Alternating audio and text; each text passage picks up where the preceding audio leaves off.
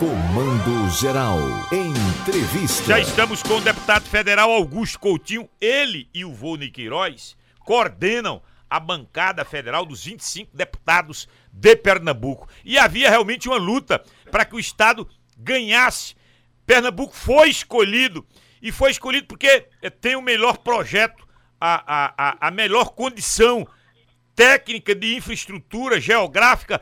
Uh, nobre deputado, muito bom dia é para comemorar mesmo? Qual é o ganho? O ganho concreto para o Estado? Bom dia, deputado. Bom dia, Paulo. Bom dia, César Lucena. Bom dia a todos os ouvintes. É um prazer muito grande estar com vocês.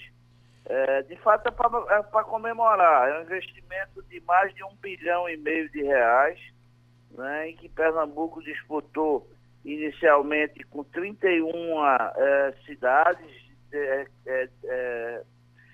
depois, posteriormente, se resumiu a três, como a gente teve a oportunidade de conversar aí na Rádio Cultura, e é, agora fomos consagrados na última sexta, quinta-feira, à noite da última quinta-feira, com essa é, decisão do, do Exército de fazer em Pernambuco. Para você ter uma ideia, Paulo, na verdade a gente fala Recife, mas ela fica exatamente ali entre São Lourenço, Araçoiaba, é, e Camaragibe, é, é, onde é o Semenic. E isso vai, você tá, nós estamos falando de uma escola que vai ter um contingente entre alunos e docentes na, na faixa de, de 4.500 pessoas que vão viver, vi, viver diariamente em torno dessa escola. Então é um ganho muito grande.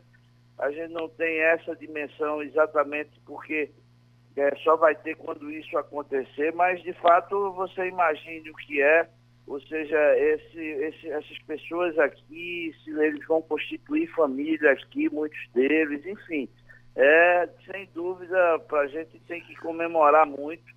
Pernambuco foi ousado, o governador Paulo Câmara foi atento às necessidades, ou seja, ofereceu é, em investimentos e doações ao Exército mais de 330 milhões de reais. Então, isso foi fundamental para que a gente conseguisse é, é, consagrar. É também importante dizer que, e, e é, é, verdade, o Exército tratou esse assunto unicamente, estritamente, de uma forma técnica, ou seja, sem é, questões políticas, o que é fundamental e importante. Né? Então a gente tem que comemorar e tem de, de, de, de, de vibrar muito com isso. Agora, deputado, a princípio, no, no, no, no curso dessa batalha, temia-se, temia-se, eu tenho informações, de que Pernambuco pudesse ser garfado por injunções políticas já vindas de Brasília. Que forças estranhas foram essas, deputado? Na verdade, não houve, eh, Paulo, não houve. Eh, eu acho que a gente, do ponto de vista eh, eh, técnico, o Exército agiu estritamente eh, avaliando isso. Ou seja, você, Pernambuco e o Nordeste não tem objetivamente nenhuma, nenhum, nenhuma estrutura importante do, do Exército Brasileiro. Não estou desmerecendo, pelo amor de Deus, nenhuma dessas outras que são muito importantes, mas digo estrutural, assim é o termo correto, não é? é e, na verdade, trazer para o Nordeste isso, eu acho que é, é trazer para uma região que é mais desfavorecida no Brasil esse importante é, investimento do Exército Brasileiro. E somado a isso, há também a equidistância que nós temos aqui, nós estamos a, é, no centro do Nordeste, nós estamos a 800 quilômetros de, é, de, Fortaleza, a 800 quilômetros de Salvador, nós temos um aeroporto que é um dos melhores do Brasil. Então, enfim, a, a, a condição geográfica também atuou, a, a estrutura já pré-existente também é importante, o Siminic também está localizado numa área é, é, é uma área assim grande já que tem espaço para crescimento, ou seja, que tem a tranquilidade para você implementar aquela escola. Então, uma série de, de, de ações nós fizemos por, por, na parte política também, ou seja, nós juntamos toda a bancada de Pernambuco, independente de, de, de partido político em torno dessa questão. Depois juntamos toda a bancada do Nordeste também para levar o nome de Pernambuco. Enfim, eu acho que todos esses fatores juntos, e é preciso também por questão de justiça, é, é, reverenciar a posição tomada pelo governo e pelo, pelo, pelo Exército, de uma forma muito estritamente técnica, decidir para o Pernambuco. Então, a gente tem que comemorar muito esse, esse feito. Claro, sem dúvida, deputado, e o senhor foi feliz aí. Nós temos, do ponto de vista geográfico, a melhor localização e do ponto de vista técnico, de logística também. Eh, certamente seria uma injustiça se Pernambuco não ganhasse. Eh, parabéns para todos nós. Deixa eu virar a chave aqui, deputado Augusto Coutinho. O seu partido já bateu martelo no plano federal? Vai ou aguarda a decisão de uma terceira via eh, para a presidência da República, eleições do ano que vem?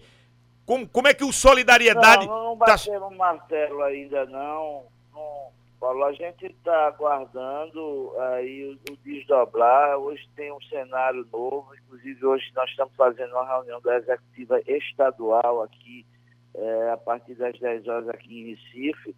É, não, não batemos o martelo, não definimos, ou seja, a gente aqui em Pernambuco a gente tem uma aliança com a, a a, a Frente Popular, né, com o governador Paulo Câmara.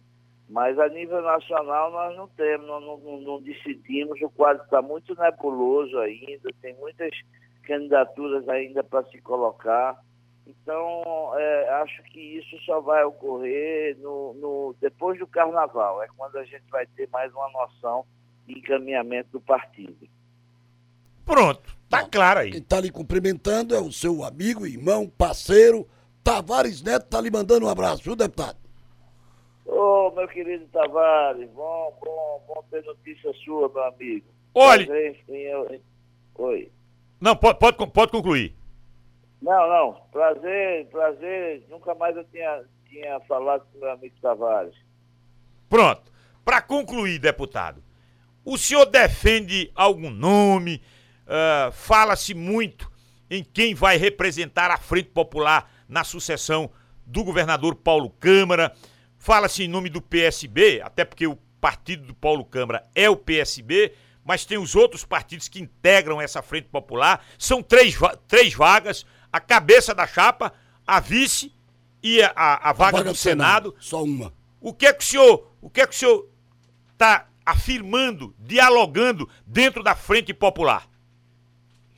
Eu acho que é natural no processo político que você tenha, é, é, ou seja, uma harmonização em todos os integrantes da frente. Ou seja, o PSB é, já lidera hoje é, essa, essa, é, essa aliança com o governador Paulo Câmara, que eu acho que deve indicar é, o, o, o, candidato a governador e, e o nome mais apropriado, no meu entender, é o nome de Geraldo Júlio, ou seja, ex-prefeito do Recife por duas vezes, um excelente prefeito. É, também conseguiu eleger o seu sucessor, João Campos, que está fazendo uma boa gestão. Então, eu acho que o nome natural desse processo é Geraldo Júlio. É óbvio que não pode se acentuar outros nomes que tem na Frente Popular também, ou no PSB, que não é, é tão, tão qualificados, mas eu acho que hoje o de Geraldo, sem dúvida, é um nome que se, se sobressai diante de, de dessas é, do, assim, do, do, seu passado recente político como prefeito do Recife.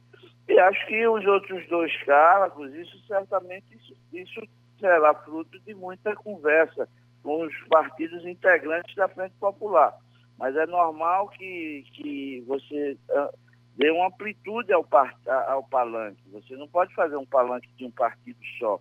Né? Isso diminui muito e traz muitas insatisfações. Então, eu acho que esse processo vai ser discutido no momento oportuno, mas é natural que o, o, o decorrer desse caminho, eu acho que será no sentido de, de ampliar o palanque para que a gente consiga efetivamente eleger o sucessor do governador Paulo Câmara.